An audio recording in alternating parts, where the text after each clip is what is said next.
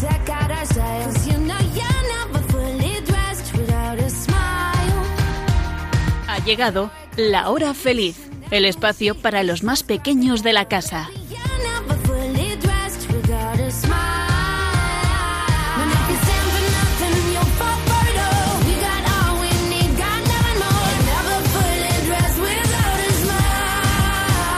Hola, hola, ¿qué tal estáis? Seguro que estupendamente después de las vacaciones y bueno, espero que con ganas de comenzar las clases. Vamos a ver qué nos dicen Elena, Blanca, Nuria y Sonia, que son las super colaboradoras de este programa. Hola chicas. Hola. Hola. Bueno, ¿qué tal? ¿Todo bien? Sí, Sí, sí, ¿Con ganas bien. de comenzar las clases o no? bueno. Un poco de todo, a ver. Se viene un curso cargadito.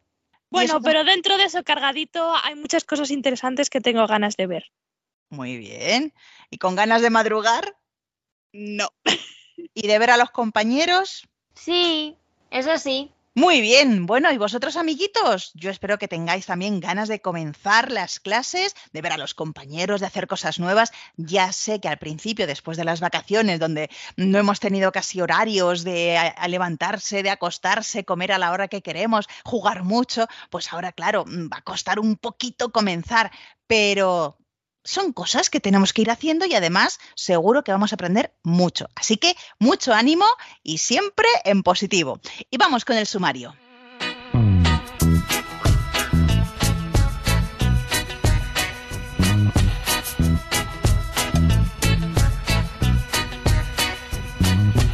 Hoy es un día muy especial porque celebramos el nacimiento de la Virgen María.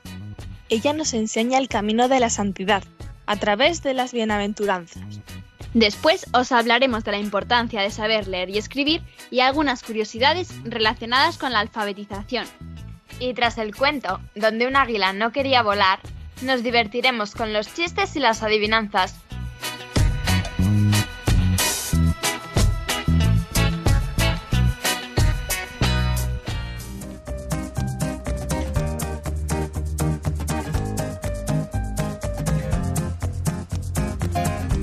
Somos pequeños instrumentos, pero muchos pequeños instrumentos en las manos de Dios pueden hacer milagros. Santa Teresa de Calcuta, fundadora de las Misioneras de la Caridad y Premio Nobel de la Paz.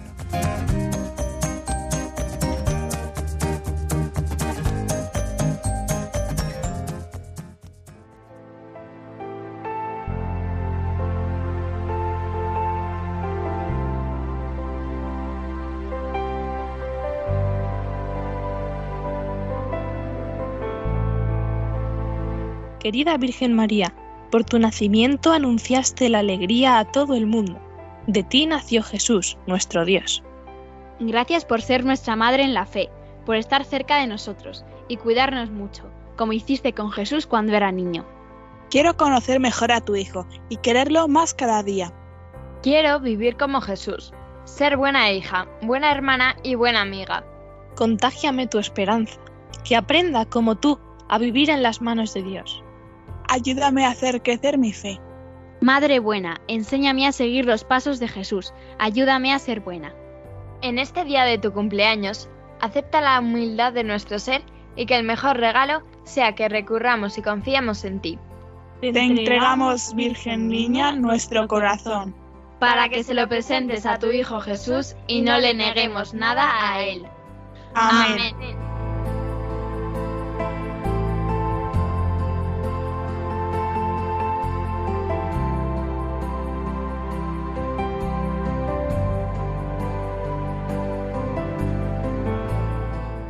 Hoy, amiguitos, como hemos dicho ya, es un día muy especial porque celebramos la Natividad de la Virgen María. Hoy es su cumpleaños. ¡Felicidades, madre!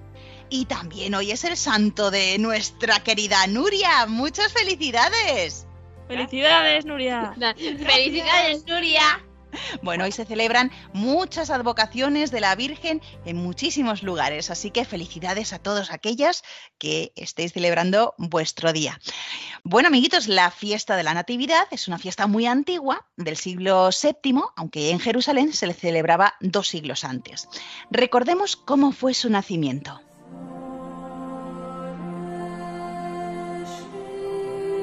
Vivía en Judea un matrimonio mayor, llamados Joaquín y Ana, que pedían a Dios una sola cosa con fervor, que les diera descendencia. Tan pura era su oración que el Señor los premió con un gran regalo, una preciosa niña a la que llamaron María. Nació pura, hermosa, limpia, llena de gracia y sin mancha de pecado original. Recibió Santa Ana en sus brazos, a la que siendo hija suya era el mayor tesoro del cielo y la tierra. La crió con mucho amor, le enseñó a leer, a rezar y a conocer más a Dios. Desde niña, María era muy dulce, honesta, fiel, amable y caritativa. Le gustaba servir a todos, amaba a los pobres y les ayudaba. Además, como sus padres, amaba a Dios sobre todas las cosas y era muy agradecida con él.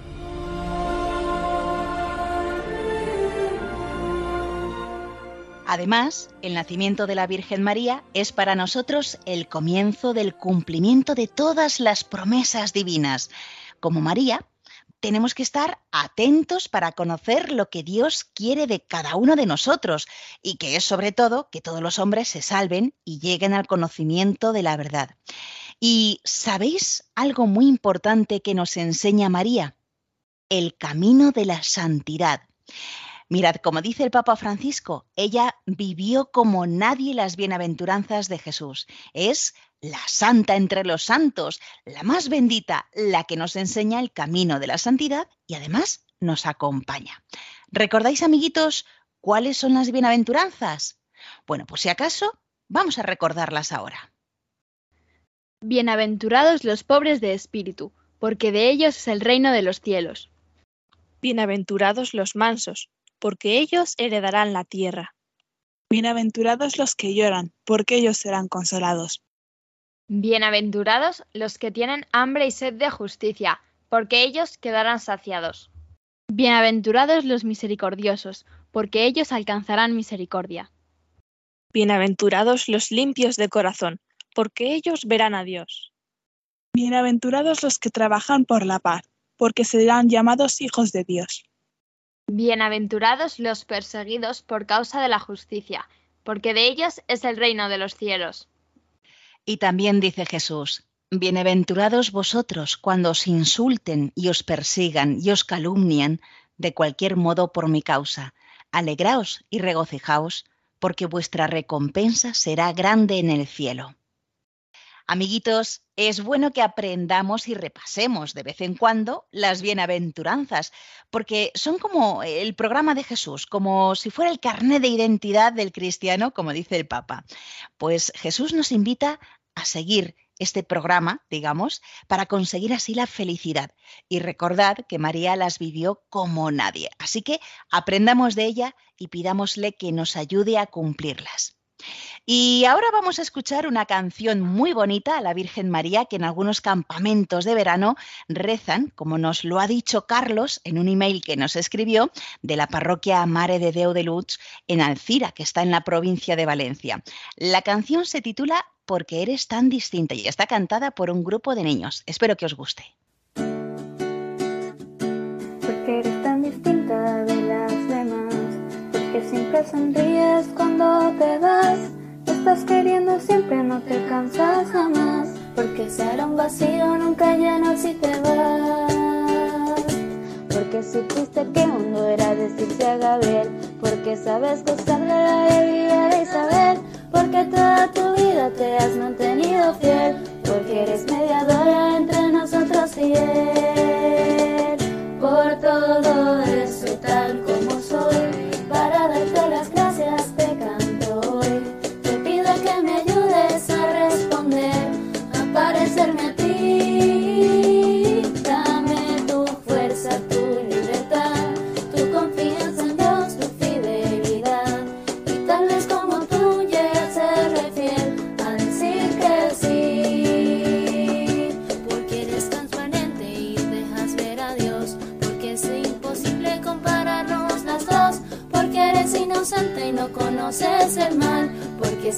aunque a otros igual.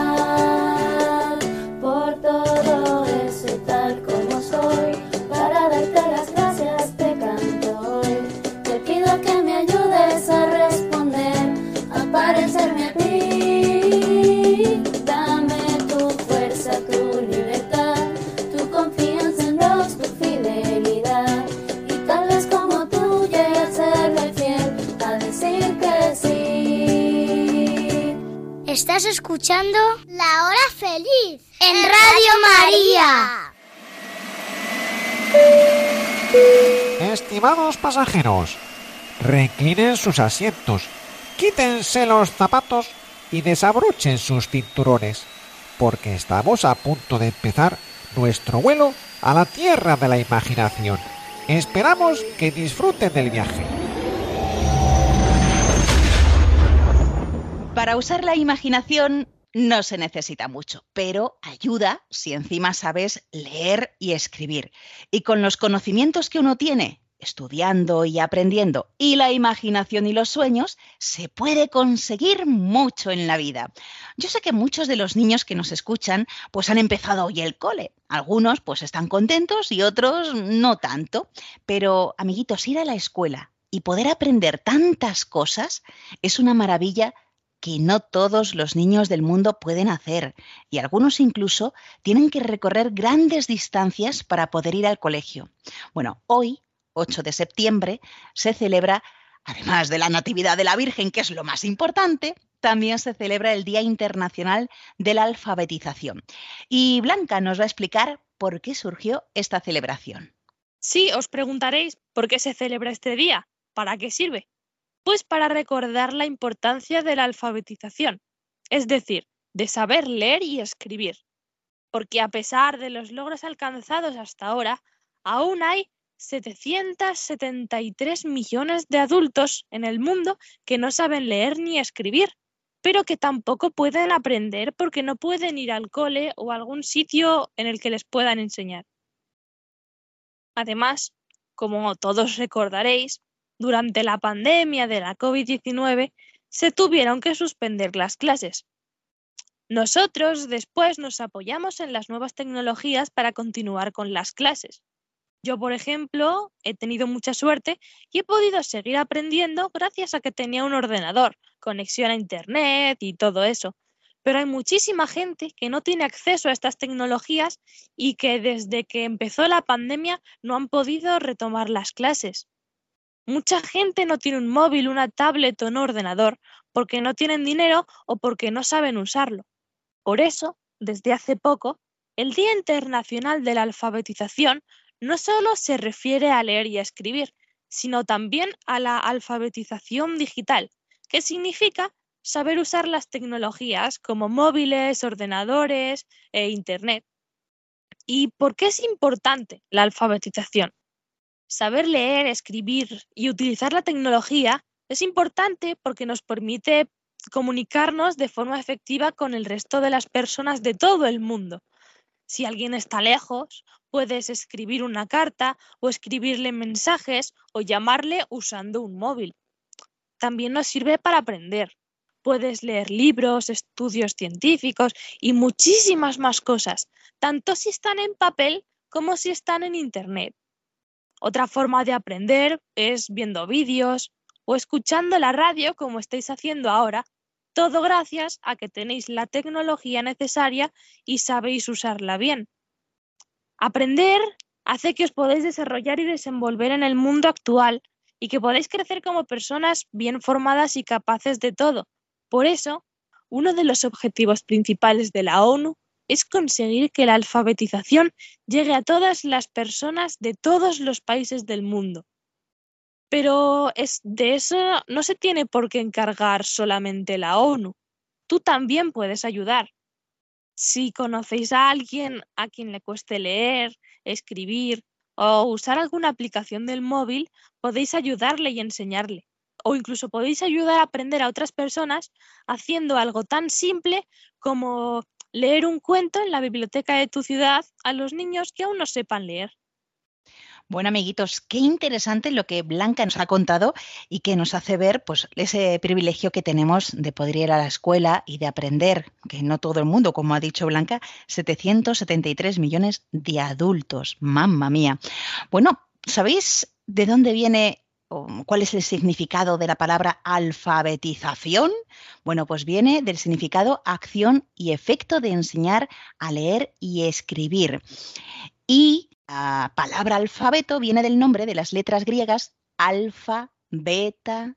Bueno, pues de alfabetos nos va a hablar ahora Sonia. En el mundo hay más de 7.000 idiomas que pueden tener o no el mismo alfabeto. El más usado es el nuestro, el alfabeto latino. Pero también está el cirílico, creado en el siglo IX por los santos Cirilio y Metodio, que es en él en el que se basan las lenguas eslavas. Y también está el griego, uno de los más antiguos de Europa. Pero hay muchos más de los que os voy a hablar ahora. El alfabeto más largo del mundo es el Yemer, que es el idioma oficial de Camboya, un país del sudeste asiático. Este alfabeto tiene 72 letras y 32 de ellas son vocales. Madre mía, pero Sonia, ¿todos los idiomas tienen que tener un alfabeto? Todos, todos no. El piraja es el único idioma que no tiene alfabeto. Solo se habla en un pueblo brasileño y únicamente tiene 10 fonemas. Por si no lo sabéis, un fonema es el sonido que emitimos al decir una letra. Pero en una isla del Pacífico llamada Bougainville, los habitantes usan nuestro alfabeto solo que le han quitado unas cuantas letras. El idioma se llama Rocotas y tiene nuestras cinco vocales, pero solo siete de las 22 consonantes que usamos que son la, la G, la K, la P, la R, la S, la T y la V. ¿Os imagináis hablando sin usar ninguna letra más? Y si antes teníamos muy pocas consonantes, ahora nos sobran. Y es que el cacardiano es un alfabeto de la región del Cáucaso que se considera uno de los idiomas más raros del mundo, porque su alfabeto cuenta con 48 consonantes y solo dos vocales. Pero a ver, Sonia, ¿tú sabes si se siguen creando hoy día alfabetos? Pues sí, vosotros mismos podéis crear uno, basándoos en dibujos, números e incluso caras. Esto se conoce como Conlang, que es la abreviatura de Constructed Language, en español, lenguaje construido. La primera persona a la que se le ocurrió esto fue al escritor J.R.R. Tolkien, que en sus libros del Señor de los Anillos y el Hobbit hizo que los elfos tuvieran su propio lenguaje, el élfico. Tolkien creó un alfabeto con evolución, gramática y fonemas, pero no lo hizo para que la gente lo hablara. Así que unos apasionados de estos libros fueron los que decidieron crear un lenguaje entero como lo habría hecho Tolkien. Actualmente el élfico lo hablan más de mil personas y hay varios cursos donde lo puedes aprender o ver cómo sería tu nombre en este idioma. Yo lo he probado con otro idioma del Hobbit, y mi nombre sería Iris Smalburros de Sandy Downs. Otro ejemplo es el Klingon, que fue creado por Mark Okrand para la serie Star Trek, que como curiosidad, el primer episodio salió tal día como hoy, en el año 1966. Vaya, qué curioso. Bueno, pues ya nos has hablado de alfabetos muy raros, pero háblanos un poco del nuestro. Como he dicho al principio, nuestro alfabeto es el latino, pero tenemos una cosa que nos diferencia del resto de la gente que lo usa, la letra ñ. ¿Y nos podrías decir de dónde viene esa letra? Pues antes los textos se copiaban a mano. Y para que tuvieran que copiar menos, los monjes se inventaban abreviaturas. Nadie sabe de dónde surgió el sonido de la ñ, pero como era muy parecido al de la n, lo representábamos con dos n's juntas. Así que los monjes decidieron que la segunda n se convirtiera en una especie de onda encima de la primera y así gastar menos tinta. Esa especie de onda se llama virgulilla. Pero otros países también tienen nuestra ñ, solo que la escriben de otra manera. Por ejemplo, Italia y Francia lo representan con NG y Portugal lo representa con NH. Interesante, ¿verdad, amiguitos? Todo lo que aprendemos sobre estos alfabetos, bueno, y, esos alfabetos tan raros que nos ha contado Sonia. Bueno, pues ahora mmm, vamos con Elena que nos va a hablar de las escuelas y cómo han ido evolucionando a lo largo de la historia. En Mesopotamia y en el antiguo Egipto ya existían escuelas, en las que los sacerdotes explicaban religión, matemáticas y arquitectura. En la India también aprendían ciencias, arquitectura y religión, que en este caso era el budismo. En la antigua China se enseñaba filosofía, poesía y religión, basándose en los escritos de Confucio, que es un pensador muy famoso. Una cosa que seguro que os sorprende es que en la antigua Grecia se daba el mismo valor a la gimnasia que a las matemáticas y a la música. Además, la educación griega estuvo muy influida por la filosofía. Ya en la Edad Media, en Europa Occidental, fue la Iglesia Católica quien construyó las primeras universidades y se encargó de la educación durante los siguientes siglos. En España se creó la Escuela de Traductores de Toledo, impulsada por el rey Alfonso X el Sabio. Era un centro cultural en el que se reunían personas de muchas culturas distintas, para intercambiar textos científicos y literarios y traducirlos a otros idiomas. En el Renacimiento, en Italia, se crearon las escuelas tal y como hoy las conocemos. Ahí los alumnos aprendían muchas materias, música, ciencias, formación física, arte, historia, geografía. Y a partir de ahí se fueron creando distintos sistemas educativos en Norteamérica, Japón y las colonias asiáticas y africanas, y la mayoría estaban basados en la educación europea. Y después de que yo os haya contado todo esto, seguro que os habéis fijado en que la función de las escuelas y de la educación siempre ha sido la misma. Por muchos siglos que hayan pasado, siempre es importante seguir aprendiendo cosas sobre todo lo que nos rodea. Y así nosotros, el día de mañana, podremos hacer de este mundo un lugar mejor. Hay una frase muy bonita que me gusta mucho de Karl A. Menninger que dice, lo que se dé a los niños, los niños darán a la sociedad. Pues a mí me ha gustado mucho una frase del escritor Miguel Rojas Sánchez, que dice así, La educación es el vestido de gala para asistir a la fiesta de la vida. Yo conozco una frase que me encanta de Baltasar Gracián, que dice, Ninguno hay que no pueda ser maestro de otro en algo. A mí una frase que me gusta de Nelson Mandela es esta. La educación es el arma más potente que puedes usar para cambiar el mundo. Bonitas frases las que habéis dicho y muy interesante todo lo que nos has contado, Elena. Bueno, pues ahora Nuria nos va a hablar de unas escuelas curiosas, ¿no es así, Nuria? Pues una escuela curiosa es la escuela práctica en Rhode Island. En esta escuela se estimula a los estudiantes desde muy temprana edad para averiguar qué les gusta y qué quieren ser cuando crezcan. Una vez que descubren sus talentos, se juntan con un maestro en su campo elegido y les enseña lo que necesitan para sus futuras carreras. Y otra escuela curiosa que quiero contaros es una de Estocolmo, llamada Vitra School Telephone Plan. En esta escuela de Estocolmo, los alumnos pueden estar solucionando problemas dentro de un universo ficticio, manipulando robots subidos en plataformas móviles pintando murales gigantes o llevando a cabo actividades en grupos estando tumbados en colchonetas. En esta escuela se han propuesto acabar con las aulas tal y como las conocemos y fomentar la creatividad de los alumnos de manera extrema. Usan la tecnología de forma intensiva y en los diferentes espacios del colegio se recrean entornos de aprendizaje basados en hechos reales. Otra escuela curiosa son las escuelas flotantes, que están en sitios donde llueve mucho porque en tierra las lluvias pueden inundarlas, pero sobre las aguas siguen flotando siempre. Por otra parte, las escuelas se mueven hasta encontrar el lugar adecuado, el más próximo al que ocupan las familias de los alumnos. Bueno, amiguitos, ¿qué os parecen estas escuelas curiosas que nos ha contado Nuria? ¡Eso ha sido impresionante! Pues que sepáis, por lo menos que seáis conscientes de lo privilegiados que sois al poder ir a la escuela, a que esté tan cerca de donde vosotros vivís y, bueno, a tener también pues todos esos medios, eh, incluidos los medios eh, digitales, para poder aprender mucho más. A ver, chicos, las ecuaciones de segundo grado. Que empiece la diversión. A pesar de todo lo que les digan, las palabras y las ideas pueden cambiar el mundo.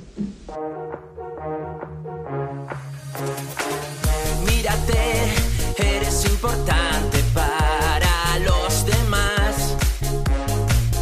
Fíjate en las cosas que tú sabes hacer y enseñalas. Tú lo puedes hacer, confía en ti mismo, tú lo puedes hacer, intenta hacer. Confía en ti mismo, tú lo puedes hacer. Ya está, es hora de empezar.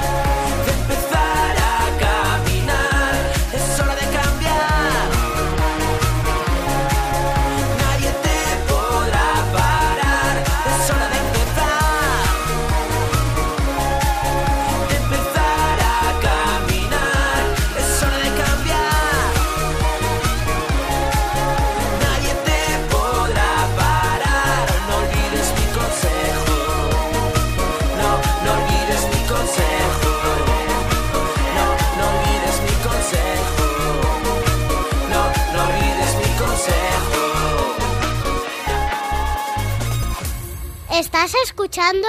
El programa de los niños de Radio María. Busco algo... algo inusual, algo maravilloso, algo mágico.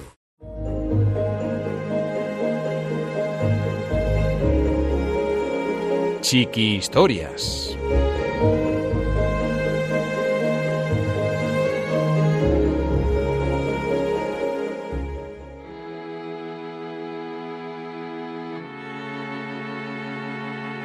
El águila que no quería volar. Un cuento de Alex Rovira y Francés Miralles.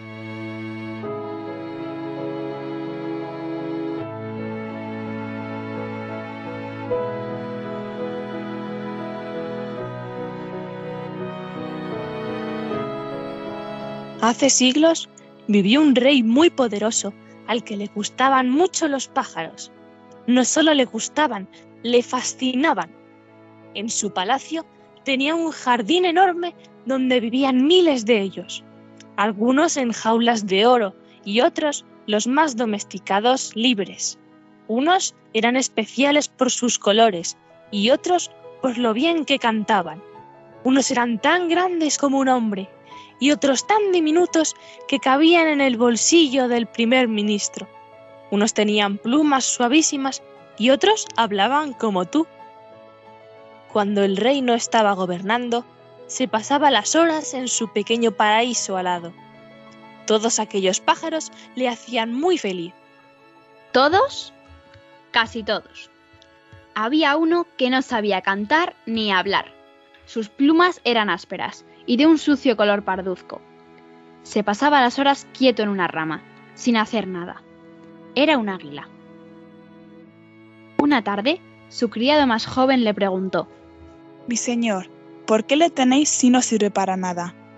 El sultán de Oriente me la regaló cuando era un polluelo.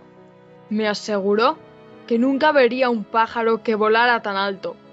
Pero ha pasado más de un año y nunca se ha movido de esa rama, ni de noche ni de día. No lo comprendo. Durante todo aquel tiempo, el servicio le había dado la mejor comida. Protegían al águila de las tormentas en un cobertizo especial y también recibía los cuidados de un veterinario experto. Los criados le hablaban con cariño y los músicos del palacio tocaban solo para ella. Pero nada servía para que el ave, regalada por el sultán, levantara el vuelo. Así que el rey hizo venir a entrenadores de todos los rincones del mundo. El primero dijo, El águila está feliz y sana, pero le falta otra más veterana para que la enseñe. El rey trajo a la más vieja de todo el reino.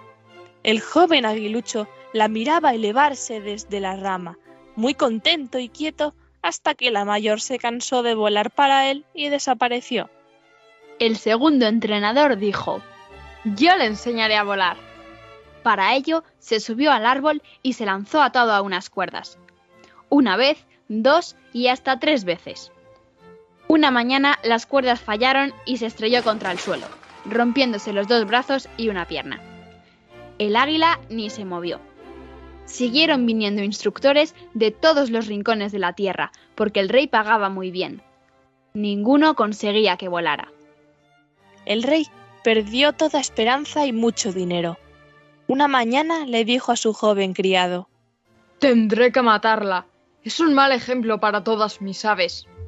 El criado, que le había cogido cariño al pájaro, le pidió una última oportunidad.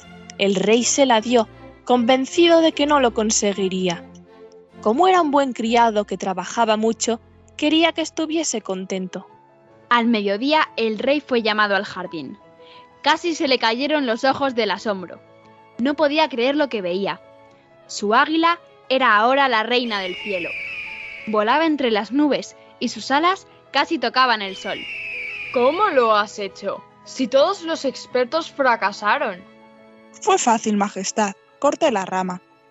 Desde entonces, el águila vuela tan alto que, según cuentan los sabios, puede verse desde los reinos lejanos. Si quieres levantar el vuelo, como la joven águila acomodada en su rama, tienes que intentar cosas nuevas. Al principio, te sentirás inseguro y tendrás miedo, pero luego estarás orgulloso de haberlo hecho y haber ensanchado tu mundo y ser mejor persona.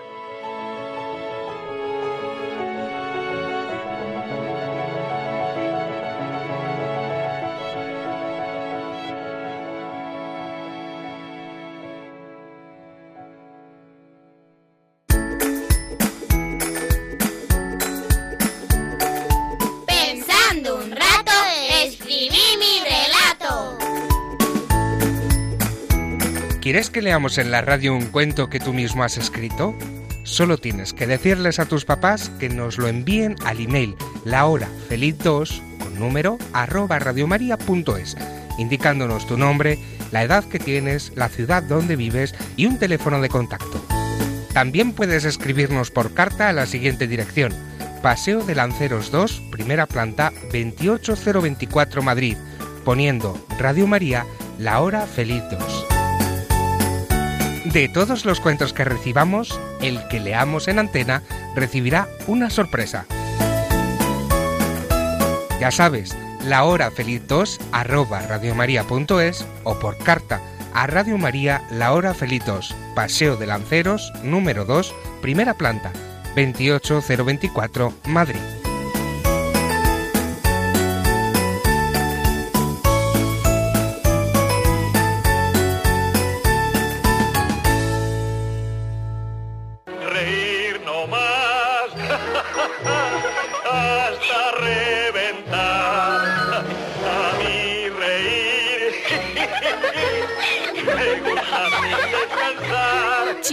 Humor me da el más y más reír. No tiene ninguna el buen humor,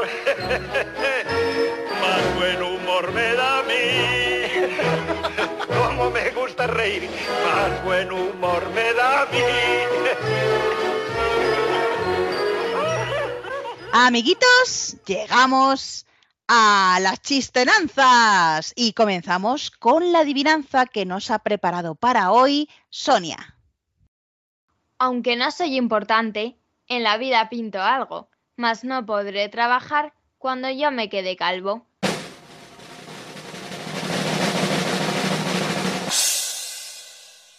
¿Un pincel? ¡Sí!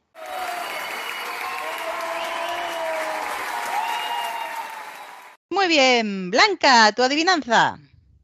Soy la redondez del mundo. De esperanza estoy vestida. Y no hay noche para mí, porque conmigo está el día.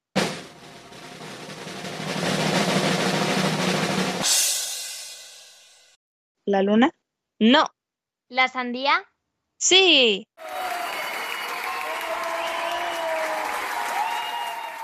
Muy bien. Elena, tu adivinanza. En el buen tiempo a nadie marea, pero cuando llueve repiquetea.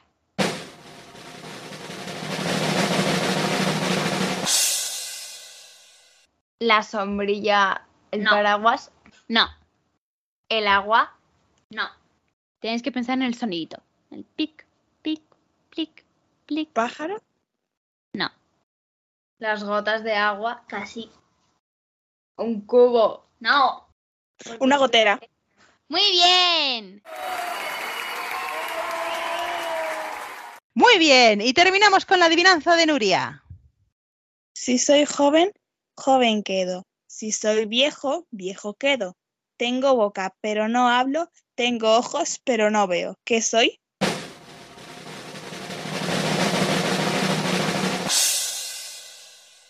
¿Un retrato o una foto? Sí.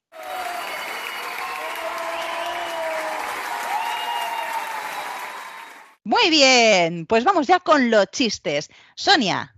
En clase de física, un profesor les pregunta a sus alumnos, ¿alguien sabe cómo tirar un huevo contra el suelo de cemento y que no se rompa?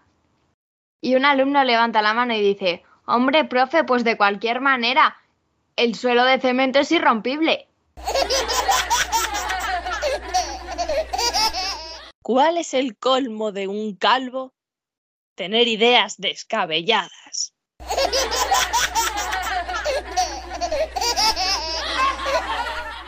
Eh, hola, perdone, ¿es una compañía de seguros? Sí, sí, es aquí. Pero, pero es esto de verdad. Sí, sí, sí, es esto, es esto. Ah, bueno, vale, entonces nada. Eh, ¿Pero qué quería? No, nada, solo quería asegurarme. Estaba una pizza llorando en el cementerio. Llega otra pizza y le dice, ¿era familiar? No, mediana.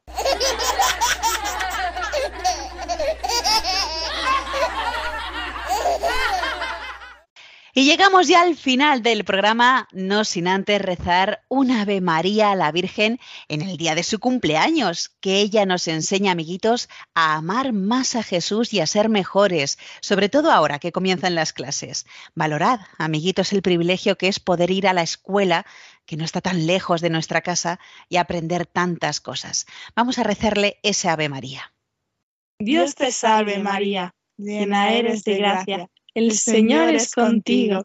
Bendita tú eres entre todas las mujeres, y bendito es el fruto de tu vientre, Jesús. Santa María, Madre de Dios, ruega por nosotros pecadores, ahora y en la hora de nuestra muerte. Amén. Bueno, pues gracias Elena, Blanca, Nuria y Sonia por hacer un programa tan interesante y divertido. De nada y hasta la próxima. Y vosotros, amiguitos, no olvidéis que nos podéis escribir al programa para contarnos pues qué tal ha ido el verano y también si tenéis ganas de comenzar las clases. O también nos podéis enviar un cuento que hayáis escrito para que lo leamos aquí en la radio. Os recordamos que el email de este programa es lahorafeliz2 arroba radiomaria.es.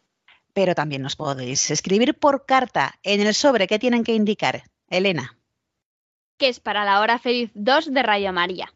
Y la dirección es Paseo de los Lanceros 2, primera planta, 28024, Madrid. Estupendo. Y os recordamos que podéis volver a escuchar de nuevo este programa u otros anteriores en el podcast de Radio María. Para ello tenéis que entrar en la página web www.radiomaria.es, ir a la pestaña de podcast y programas y buscar La Hora Feliz de Yolanda Gómez. Bueno, pues nos volveremos a encontrar, si Dios quiere, dentro de dos semanas. ¿Y vosotros sed buenos? Sí, sí se puede. Sí se puede. Un fuerte abrazo para todos y sed felices.